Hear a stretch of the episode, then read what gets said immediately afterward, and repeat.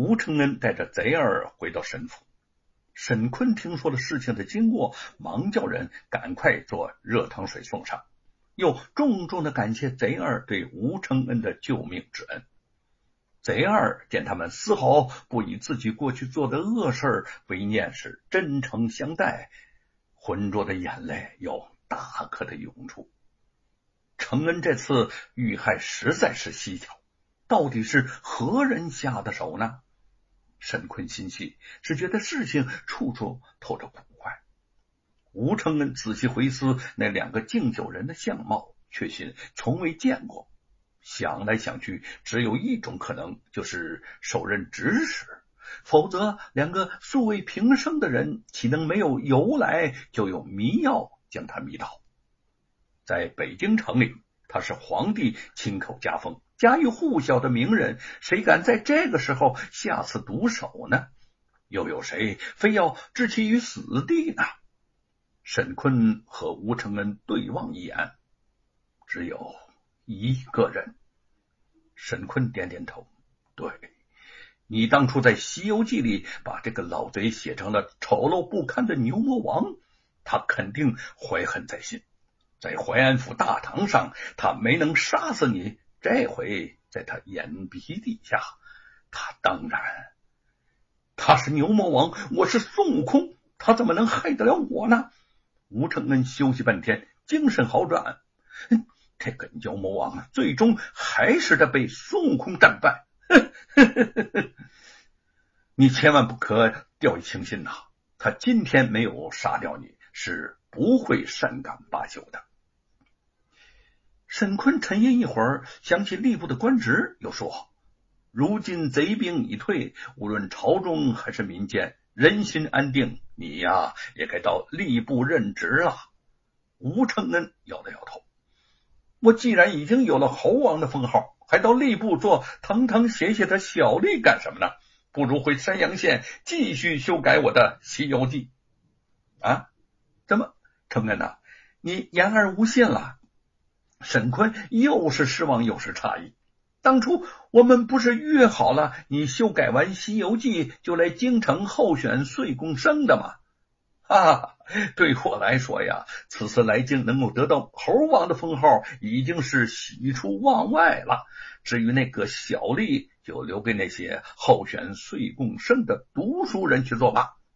吴承恩目光炯炯，神采奕然。我想过啊，那怎么过几天就回山阳县？沈坤见他是心意已决，知道他的个性倔强，也就不再相劝，请人找来了李春芳，他们兄弟三个人把盏畅饮了一番，全当提前替吴承恩践行了。河下镇的天空晴晴朗朗，染线铺里有玉凤，叶云留在家里头收拾屋子。一边想着凤毛前些日子去考县学，考中考不中，这几天也该有消息了。虽然他对凤毛很有信心，这孩子聪明伶俐，很像吴承恩。先生也夸他小小年纪文采就很出众，但是不知道结果，到底有些心慌啊。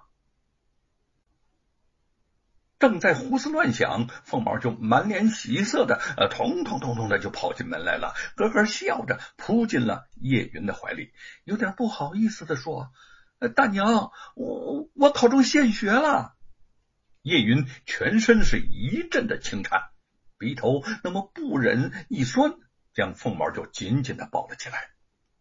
大娘就知道我家凤毛会有大出息的。呵 呵他许久没有笑得这么开心，亲着凤毛的小脸蛋儿就说：“你可要记住大娘的话呀，一定要考上状元，为咱们吴家光耀门庭。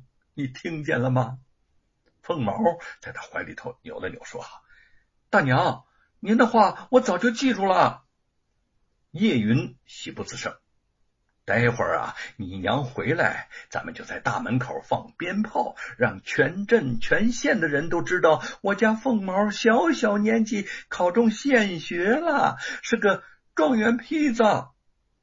凤毛转了转眼睛说：“娘，我我想要一个泥做的黄毛猴。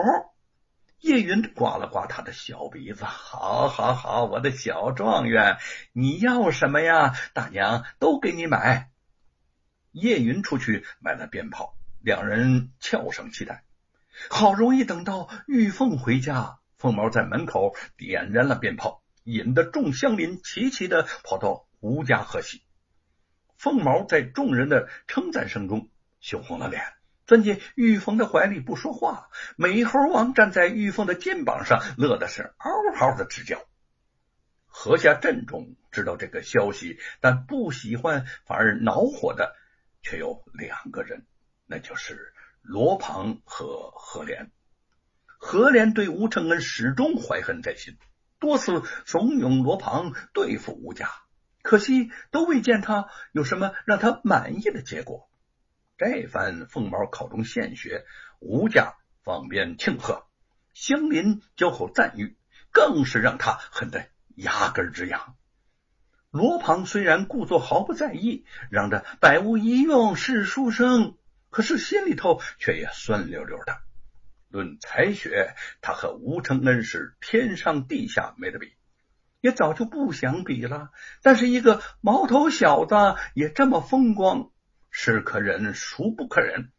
何况前几天派人夜闯吴家，又吃了凤毛的亏，更让他对这个小孩子动了心思。天一点点的黑下来了，暮色渐渐笼过了镇上水边的小亭。亭中的凤毛做完先生留下的文章，抬头看看天，收拾了一下书本，和同学们挥手告别。离家只有两条街了，他蹦蹦跳跳的加快了脚步。忽然，从前方转角处跳出几个蒙面大汉，目中闪动着不怀好意的光芒，将他围了起来。凤毛吓了一跳，步步后退，直到背后靠在街巷的一堵墙壁上。他说：“你们，你们是谁？”为首的蒙面人阴冷的打量着他，哼。别看你父亲是什么猴王，今天大爷我要让你这个小猴崽去见阎王！说着，那么一挥手，和众人一起向凤毛扑去，对他残忍的拳打脚踢。凤毛被他们按倒在地，便奋力的挣扎，便愤怒的叫骂。他周身的剧痛。拼命的翻滚着，无意之中抓到路旁的一根树枝为首那个人连续几拳打在他的身上，凤毛将树枝用力的伸出格挡，那个树枝不偏不倚，竟扎进了那个人的左眼之中。那个人哎呦，大叫一声，用手捂住的眼睛，鲜血从指缝中流了出来，更加发狠的命令啊打，哎哎把这个小猴崽子往死里打啊打，啊快打！不一会儿，凤毛浑身是血的躺在地上，一动不动了。一个蒙面人上前，用手试了试凤毛的鼻息，转头说：“老爷，这这这小猴崽死了，出了人命。”他们也有些担心，见似乎无人，赶快抬着为首者匆匆而去。